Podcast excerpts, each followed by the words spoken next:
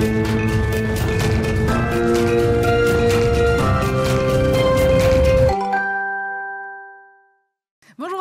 ravie de vous retrouver pour Mark Strat. Comme chaque semaine, une demi-heure pour décrypter les grands enjeux, les grandes actualités euh, du secteur de la publicité et de la communication au sens large. Alors, cette semaine au programme, repenser la régulation des médias. C'est le propos euh, défendu par Nathalie Sonac dans son livre Le nouveau monde des médias, une urgence démocratique. C'est aux éditions Odile Jacob.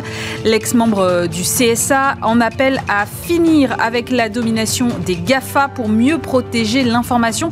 Il en va de la survie de la démocratie. Voilà ce qu'elle dit. Elle s'en expliquera dans un instant. Et puis, En Agence, on va parler de la crème des agences médias, puisque les meilleures agences médias de l'année ont été euh, récompensées la semaine dernière. Un événement organisé par The Media Leader en partenariat avec euh, Bismart. On va découvrir ensemble le palmarès. Bienvenue dans Mark Strat, c'est l'épisode 19.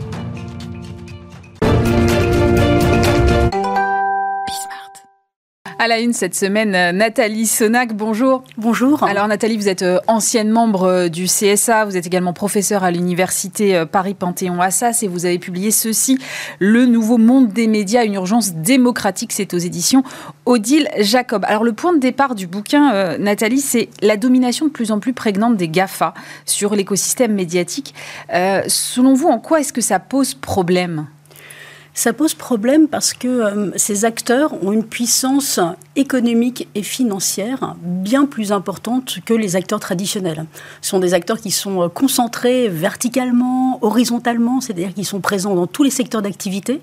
Ils ont des modèles euh, dits de recommandation qui s'appuient sur une algorithmie, sur une collecte massive de données dont on n'est pas toujours d'ailleurs consentant à, leur, fournir. Et ces acteurs-là, hein, en deux mots, Google et Apple ont par exemple une valorisation boursière de 3800 milliards de dollars, mm, mm. qui est supérieure à celle du PIB de la France. Donc on voit que ces géants, en fait, ont investi euh, beaucoup de champs, et notamment celui de, l'information. Et ça appauvrit aussi euh, l'écosystème médiatique classique qui finalement a, du mal à résister sur... Euh, sur un plan économique, par exemple? Bah, Disons que l'asymétrie de taille entre ces acteurs conduit euh, nos acteurs traditionnels à être toujours en train de courir euh, après, après ces géants de, l'information et également du, divertissement. Vous prenez Netflix aujourd'hui, il a investi 17 euh, milliards d'euros dans les contenus. Mm. 1 milliard d'euros dans le marketing. Donc vous voyez en face, c'est extrêmement compliqué pour un acteur, hein, même lorsqu'on s'appelle euh, un Vivendi ou un groupe comme Bertelsmann, finalement d'être aussi puissant euh, que, que ces acteurs, de pouvoir investir autant et d'être attractif pour les consommateurs. Sur le plan, euh, sur le plan économique, c'est compliqué aujourd'hui pour les médias. On a vu un média comme Libération se placer sous une fondation. on a vu que voilà, les médias digitaux qui émergent aujourd'hui ont quand même un peu de mal à trouver leur rentabilité. C'est aussi le cas d'ailleurs pour beaucoup de chaînes de la TNT aujourd'hui. Euh, est-ce qu'il y a trop d'offres médiatiques? Est-ce qu'il faut arriver à un mouvement de concentration pour pouvoir être peut-être plus fort et aller lutter contre ces mastodontes-là? En tout cas, c'est ce qu'on observe. Si vous regardez euh, la presse écrite, hein, elle a perdu en 15 ans 70% de ses revenus publicitaires. Hmm. Donc on comprend bien que euh, ces nouveaux acteurs proposent beaucoup d'informations, beaucoup de contenu en ligne gratuitement, euh, qui conduit finalement à faire vaciller le modèle économique des médias traditionnels qui reposent à la fois sur la vente de l'information, qu'elle se soit en ligne ou en kiosque, et sur les revenus publicitaires. Donc sur deux en fait leviers qui sont essentiels, les consommateurs et, euh, et, la, et les annonceurs et la publicité, nos acteurs traditionnels sont attaqués. Oui, donc le danger, il est évidemment une réduction finalement dans, les salles de rédaction du nombre de journalistes, une fermeture des euh, des, titres. Hein, on le voit beaucoup, on le voit aux États-Unis. Hein, un canton sur deux aux États-Unis a perdu un titre de presse euh, quotidienne régionale. Donc la presse écrite, euh, de façon générale, est en danger.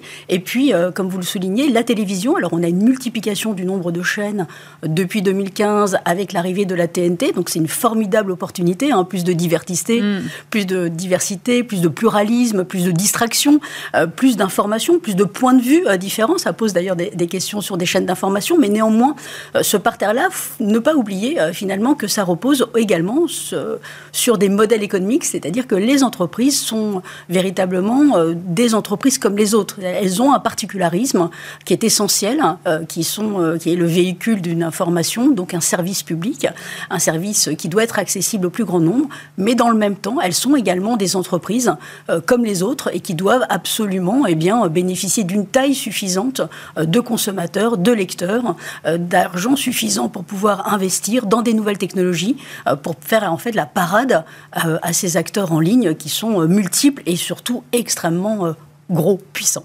Sur cette taille suffisante, on a eu une tentative de rapprochement entre TF1 et M6 et ça n'a pas pu aboutir pour des questions de concurrence euh, notamment. C'était euh, c'était une erreur, ça, selon vous, de bloquer cette, euh, ce rapprochement-là toujours pareil. En fait, l'autorité de la concurrence a fait la photo à l'instant T. Et c'est son job. Elle est dans mm. son métier, elle a des outils. Et des outils sont ceux de est-ce que sur le marché de la publicité télévisée, y a-t-il position dominante? Et l'effet, c'est de toujours éviter qu'il y ait une position qui soit dominante pour éviter l'abus derrière de cette position dominante. Sur le marché de la publicité télévisée, au moment où euh, l'opération de fusion a été regardée, possible ou potentielle, entre TF1, les groupes TF1 et M6, c'était à peu près 70% euh, de part de marché publicité télévisée. Donc on peut se dire qu'effectivement, l'autorité de la concurrence conclut euh, position dominante avec risque derrière d'abus de cette position. Mais dans le même temps, on voit bien qu'il y aurait dû y avoir une politique derrière de, de mise en place, d'explication de compréhension de cette transformation incroyable que vit depuis plusieurs années le secteur des médias. Et si vous regardez aujourd'hui les modèles euh, des nouveaux acteurs tels que Netflix ou Disney ⁇ qui entrent en concurrence directe avec nos acteurs traditionnels, eh bien, eux ouvrent leur modèle à la publicité. Donc le fait de considérer euh, mm. le marché de la publicité télévisée sans prendre en considération finalement le marché de la publicité vidéo, hein, c'est 80% de la bande passante, la vidéo, eh bien ça a conduit finalement à refuser, euh, techniquement parlant, on le comprend, l'opération de fusion euh, TF1-M6, mais ça signifie que derrière, qu'il n'y a pas une, appréhension des modèles, économiques de nos acteurs et le danger euh, finalement le plus grand, et moi c'est pour ça que cet ouvrage est véritablement une alerte, hein, comme une lanceuse d'alerte que j'ai voulu faire, c'est en disant attention, le danger, c'est que le modèle des médias traditionnel est en train de vaciller et le risque, c'est finalement dans les années à venir que nous n'ayons plus de médias. Est-ce que les annonceurs en sont conscients? Parce que quand même... Euh, j'ai reçu pas mal de dire comme qui me disent tous, voilà, non mais nous on fait très attention pluralisme, on, a, on va, mais quand ils mettent des queues de budget à droite à gauche et que tout finalement est aspiré par ces gars-femmes, bon, euh, finalement le jeu est un peu biaisé quand même. Il est clair que euh, aujourd'hui, les annonceurs, comme n'importe quelle entreprise, ont hein, euh, a des responsabilités. Ils ont des responsabilités. Aujourd'hui, il faut absolument les alerter pour qu'ils comprennent qu'ils ont une responsabilité eh qui est sociale, qui est une responsabilité sociétale, et que si nous n'avons plus de médias, qu'est-ce qu'il en est? En fait, la question est véritablement euh, politique, éthique, sociale et sociétale. Donc, elle est large, elle est globale. Mais qu'est-ce que nous voulons pour demain comment euh, finalement euh, veut-on que euh, les consommateurs s'informent? Et c'est ça le point principal. Finalement, le point principal des médias, c'est qu'ils ont des contenus qui sont des contenus de divertissement, mais ils ont un contenu qui est celui de l'information. Or, s'il n'y a plus une information qui est de qualité, traitée, hiérarchisée, collectée et puis véritablement vérifiée, donc c'est ça, hein, véritablement, vraiment la nature d'une information dite de qualité, eh bien, ça sera un véritable chaos. Et pardon, je continue. Et donc, du coup, pardon, je termine. Et seuls les médias qu'ils soient publics et privés, ont pour mission de fabriquer une information de qualité. Euh, les Google, les Apple euh, ou d'autres encore acteurs économiques, ces géants du numérique, euh, sont des acteurs qui n'ont absolument pas pour mission de fabriquer de l'information. D'ailleurs, ils ne fabriquent pas l'information. Ils font une sorte de, curation de mhm. l'information. ils diffusent l'information, ils la distribuent, mais ils ne la fabriquent pas. Or, en étant présents de façon hégémonique sur la chaîne de valeur de l'information à tous les étages, eh bien, ils empêchent des acteurs traditionnels de fabriquer une information de qualité. Et c'est là euh, l'urgence démocratique, c'est que nous avons besoin dans des sociétés démocratiques d'une information de qualité pour que le consommateur soit un citoyen. Le problème, euh, c'est que le consommateur aussi est perdu euh, face à cette euh, multiplicité de contenus et que parfois, j'ai le sentiment qu'il n'arrive plus à distinguer ce qui est de l'information qualifiée, fabriquée par des journalistes, des médias qui ont une certaine éthique, et parfois des influenceurs ou monsieur et madame tout le monde qui se met à répandre un peu tout et n'importe quoi et qui finalement parfois a même une meilleure audience que les médias traditionnels. Mais vous avez entièrement raison. Le, constat que vous faites et, celui-ci, je, fais le même que vous. Il s'avère que déjà ce qu'on observe, c'est une, euh, une, sorte d'infobésité, c'est-à-dire trop d'informations, euh, une fatigue informationnelle, hein, comme mhm. on dit dans, dans, le jargon, euh, une immensité d'informations. Finalement, on ne parvient plus, les citoyens, les consommateurs ne parviennent plus à faire le tri.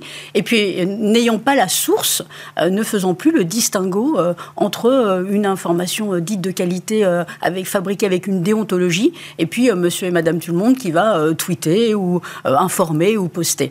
Donc les, finalement, le, travail parlementaire au niveau européen est en train de, se faire. plusieurs directives ont été mises en place pour, avec un objectif hein, qui est véritablement celui de finalement de certifier l'information. Alors ça ne sera pas un bureau politique hein, de, mm, mm. de la véracité de l'information, mais celui de nous garantir de la crédibilité de la source que nous sommes en train de consommer. Ça se fait au niveau européen, il faut absolument euh, l'ancrer et le transposer euh, très rapidement et de façon urgemment, euh, urgente dans, la, dans la loi nationale française.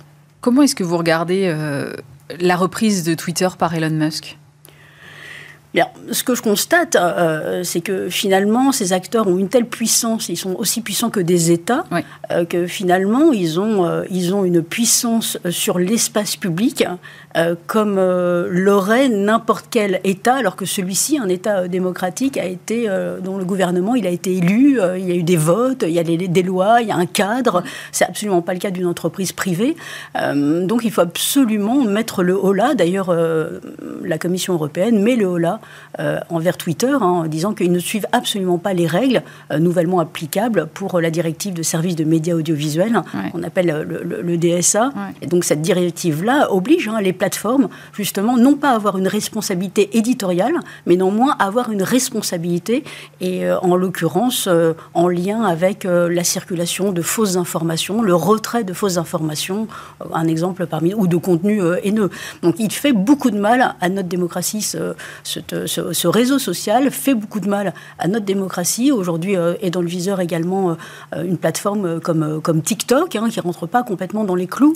Donc euh, moi, je pense qu'il faut aller vite euh, auprès de ces acteurs, à la fois vraiment taper, euh, appliquer la loi, faire, fabriquer une loi qui soit euh, idoine, c'est-à-dire mm. qui soit en application avec les usages que l'on a tous, c'est-à-dire majoritairement en ligne, et en même temps utiliser un autre levier qui me semble central, qui est celui de l'éducation aux médias et à l'information. Il faut que nous tous, citoyens, puissions être armés, pardon de, ce terme-là, pour pouvoir finalement savoir, comprendre comment se fabrique une information, comment se fabrique une désinformation, comprendre qu'il faut absolument avoir la source, euh, comprendre comment euh, le, champ et le domaine informationnel fonctionnent, parce qu'il est vrai qu'avec un, smartphone tous dans, la poche, on a euh, ce sentiment de se croire finalement tous un peu journalistes, sans avoir aucunement euh, les codes déontologiques.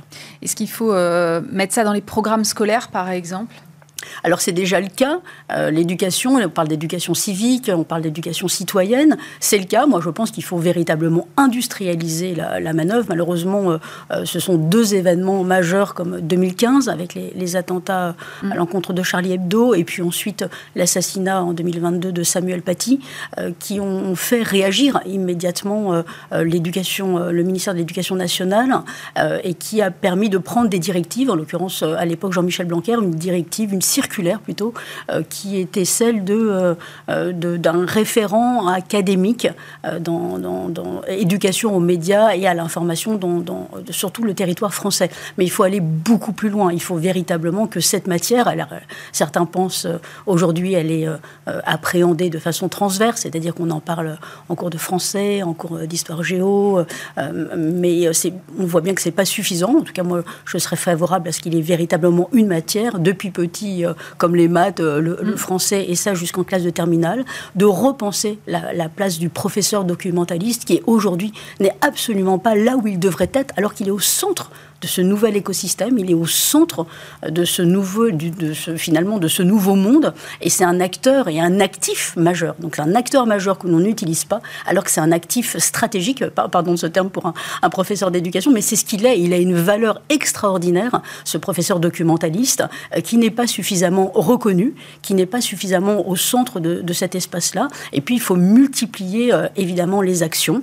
Euh, moi, je propose des pistes, hein, notamment un lien, un pont qui soit beaucoup plus fort, qui soit formalisé entre l'éducation et les médias, médias publics et privés, que des conventions soient signées, que des journalistes puissent être dépêchés, non pas lorsqu'ils ont le temps ou, ou, sur leur propre temps de travail ou sur leur propre temps plutôt de personnel, personnel mais plutôt qu'ils puissent aller aider à former, pas simplement les élèves, former les professeurs. Non, parce qu'il y a un nouveau venu depuis quelques temps qui s'invite dans tout cet écosystème, c'est l'IA. Et ça va là encore complexifier, je pense, la façon dont on va essayer de savoir ce qui est vrai et ce qui est ce qui ne l'est pas. Tout à fait. D'où mon idée d'urgence, parce que vous avez raison, l'innovation technologique va beaucoup plus loin, va beaucoup plus vite, et qu'on a, beaucoup, qu'on a du mal à suivre. Euh, l'intelligence artificielle euh, peut être également un atout. Mmh. C'est un atout, c'est peut-être un outil formidable, mais il faut encore, hein, il faut que ça passe. Il ne faut pas que ce soit l'outil qui conduise l'humain, mais bien l'humain qui conduise. Et le moyen pour bien conduire, c'est que l'outil reste à sa place et que nous sachions euh, l'utiliser. Donc, euh, lorsqu'on euh, on, souhaite conduire une voiture, on passe un permis de conduire. Donc, on a des heures de code. et puis ensuite, on a des heures de conduite. Et le minimum, c'est. Et, ce minimum-là, ce, ce, code de conduite et ce code de, de, route, eh bien, doit, ce code de la route doit être exactement identique finalement à, celui de, de, notre fonctionnement et de aujourd'hui qui est en permanence en ligne. Merci beaucoup Nathalie Sonac. Je rappelle euh, votre livre Le nouveau monde des médias, une urgence démocratique. C'est aux éditions Odile Jacob. Merci beaucoup. Et dans En Agence, cette semaine, eh bien, on va parler du prix des agences médias de l'année remis il y a quelques jours et dont Bismart était partenaire. Et pour en parler, eh bien, j'ai le plaisir de recevoir euh, François Querel, directeur de la rédaction de The Media Leader. Bonjour. organisateur de ce prix. Et l'une des lauréates, Dorothée Collier, directrice générale de Cospirit Media. Bonjour Dorothée. Bonjour. Euh, François, je vais commencer par vous. Retour sur ce, sur ce grand prix. Qu'est-ce que vous retenez du palmarès, euh, François, cette année? Alors, d'abord, beaucoup de cas hyper intéressants qui montrent une créativité des agences médias, puisque on en parlait à la dernière émission, euh, euh, bah, dans ce milieu des agences, euh, c'est souvent les agences créa dont on parle le plus, bah qui prennent le plus de place. C'est pas Dorothée qui va dire le contraire. Mais il y a ce côté média, ceux qui font la stratégie média, qui vont décider de mettre tel spot sur telle chaîne, de choisir tel plan média, tel réseau d'affichage. Mais ça, Dorothée en parlera plus. Et là, on a montré une vraie créativité avec d'abord, bah voilà, l'agence créa qui travaille avec l'agence média pour avoir une campagne qui fonctionne au final, qui mettent en musique. L'agence média, elle met en musique et elle le fait avec beaucoup de créativité. Euh, moi, je retiens des, des, prix comme par exemple euh, celui de Starcom avec euh, le, le, cas Emeline Baguette, et Emeline Paris, pardon. Paris et McDonald's, où là, ça a été l'agence média qui a eu l'idée de ce placement de produits dans, dans Emeline Paris. Donc, et puis derrière, des, des, des, des travaux avec les annonceurs. Je pense par exemple à ce prix couple agence annonceur qui a été remis à l'agence OMD euh, euh, avec Dacia, euh, l'agence OMD du groupe Omnicom qui avait fait le lancement il y a 15 ans de la marque Dacia en France, la marque low cost de, Renault. Et bah, ils travaillent toujours ensemble aujourd'hui et ils ont eu ce prix-là parce que derrière, l'agence média a vraiment accompagné la, croissance de cette marque qui est aujourd'hui l'un des plus grands vendeurs de, voitures. Dorothée, moisson de prix pour Cospirit Media quand même, quatre, hein, c'est ça, dont un grand prix. Euh, qu'est-ce qui fait que comme ça vous émergez dans ce paysage qui quand même est, assez compétitif, hein, j'ai l'impression? Alors il y avait euh, beaucoup d'agences et beaucoup d'agences euh, médias indépendantes, parce que nous on est dans la catégorie médias indépendantes. Alors on a eu le Grand Prix il y a deux ans quand même, mhm. donc on a quand même 30 ans. Et, euh, mais c'est vrai que ça fait quelques années effectivement dont on, on entend beaucoup plus parler de nous, on a énormément grossi, parce que je pense surtout qu'on a une stratégie très pragmatique autour du bon sens, autour des territoires, autour du local, autour de communiquer moins mais mieux. Donc on est vraiment sur des stratégies où on essaye de, réduire les impacts négatifs de la communication. Et pour générer des impacts positifs, on essaye de faire vivre le local et de créer des stratégies effectivement médias nationales en partant des territoires. Et donc c'est juste du bon sens. Mais vous parlez de communication régénérative, qu'est-ce que ça veut dire exactement? Alors c'est justement réduire les impacts négatifs pour faire plus d'impact positif. Et c'est faire vivre le local, donc c'est de faire vivre les territoires, puisque quand vous, vous investissez localement, vous donnez en fait du pouvoir d'achat euh, à votre audience, à vos clients.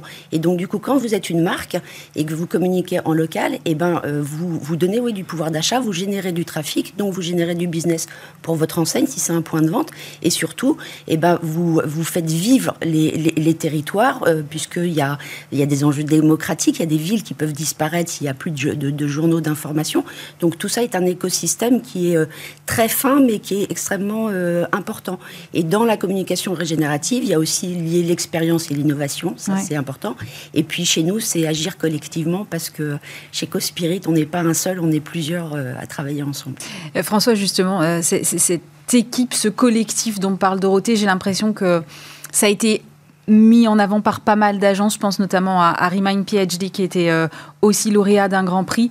Euh, c'est important de mettre en avant euh, à l'occasion de ce genre de soirée le fait que voilà, une agence c'est pas seulement un dirigeant, c'est beaucoup plus large que ça. Et, j'ai l'impression que c'est peut-être même le, le, secret de ceux qui gagnent. Mm. Euh, ce que je retiens par exemple de Cospirit, on va parler de Dreamine dans, dans, un instant, mais ce que je retiens de, de Cospirit, c'est que euh, ils, devaient faire des, des, vidéos cette année un peu carte blanche.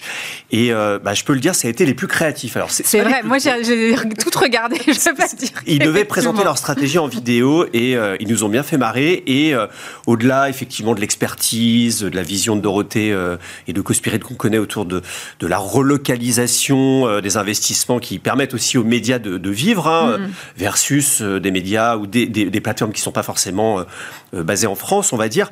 Il y a une vraie entente, voilà, puisqu'aujourd'hui le, le défi des agences médias, c'est aussi les talents, parce qu'effectivement, bah, ceux qui permettent une réussite d'un plan média, c'est ceux qui à un moment ont des idées, ont de l'expertise, et il y a un vrai défi dans les agences médias d'aller chercher ces talents-là, parce que c'est pas des métiers forcément qui attirent en premier quand on sort euh, d'école de publicité ou d'école de communication, on se dit pas euh, euh, je vais aller faire du plan média. Enfin, mm. franchement, c'est pas la première chose à laquelle on pense.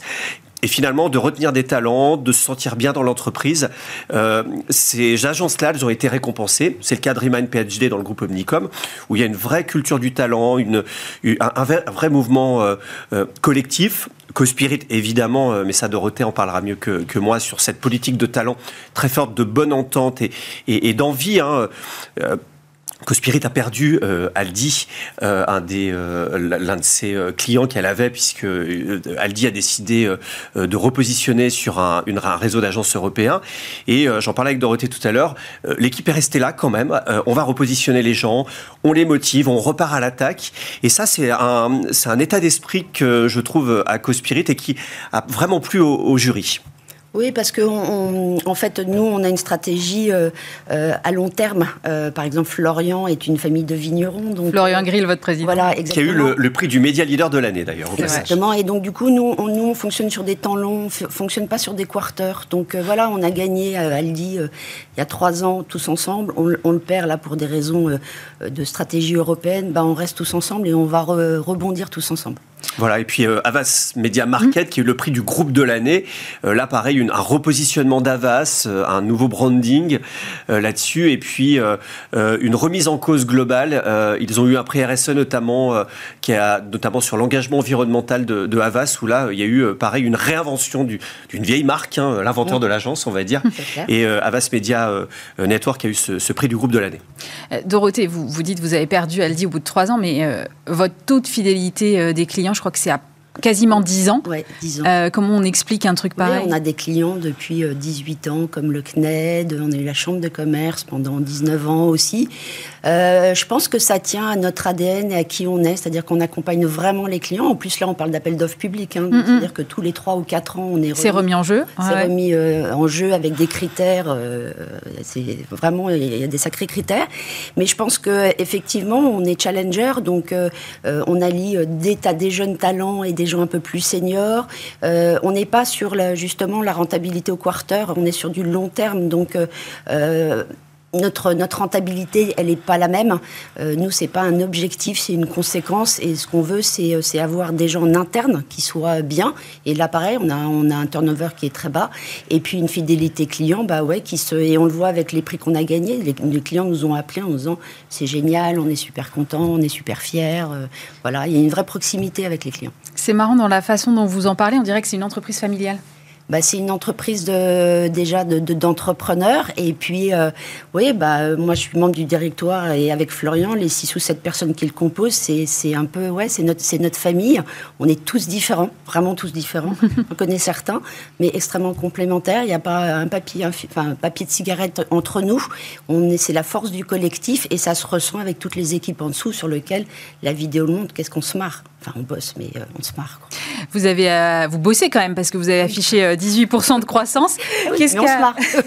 C'est important aussi. Qu'est-ce qui a apporté votre activité là en 2023, Dorothée? Euh, bah, Essentiellement notre approche, la France 2, qui est justement cette fameuse approche qui est de dire on construit une stratégie nationale en partant euh, du, du, local pour éviter de la déperdition, pour, mieux, pour, pour moins dépenser, mais mieux dépenser. Euh, voilà, et notre, notre, notre accompagnement, effectivement, sur la partie, on a un gros pôle média local chez nous, qui pendant des années n'a pas été considéré, sauf qu'aujourd'hui, c'est le cœur des stratégies de beaucoup de, beaucoup de marques. Donc, ouais, 17,5% euh, de pourcentage de croissance cette année. Euh, vos ambitions pour 2024, du coup? Eh ben, on redémarre avec euh, la perte d'Aldi, mais enfin, on avait quand même gagné 30 clients l'année dernière, donc on oublie souvent aussi de dire ça. Donc il faut quand même les onboarder. Et puis des stratégies, effectivement, sur ce qu'on appelle chez nous socle qu'on a construit avec Carrefour sur Zéro Gaspi, qui est la transition, effectivement, du catalogue sur le média local pour générer effectivement du trafic en magasin pour les enseignes qui arrêtent le catalogue. Euh, François, il y a un autre euh, cas qui m'a marqué, qui a été récompensé à plusieurs reprises euh, pendant cette soirée, c'est le cas Aven. Peut-être ça vaut le coup d'en dire un mot quand même. Hein. oui, bah, d'abord Aven, une, une, vieille marque de cosmétiques qui visiblement a voulu se, relancer et bah, il y a eu plusieurs cas autour d'Aven. un avec un, sujet difficile, c'est-à-dire les, conséquences dermatologiques du, cancer. Ils ont fait une vraie campagne, notamment autour de, l'influence, euh, avec un, vrai beau plan média, une belle créa également, euh, avec euh, des tatouages, enfin travailler, disons, sur la... autour de la cicatrice. Hein, voilà, la cicatrisation voilà, des, des, des, maladies liées au, cancer notamment. Et bah, c'est un sujet qui a beaucoup touché le jury là-dessus.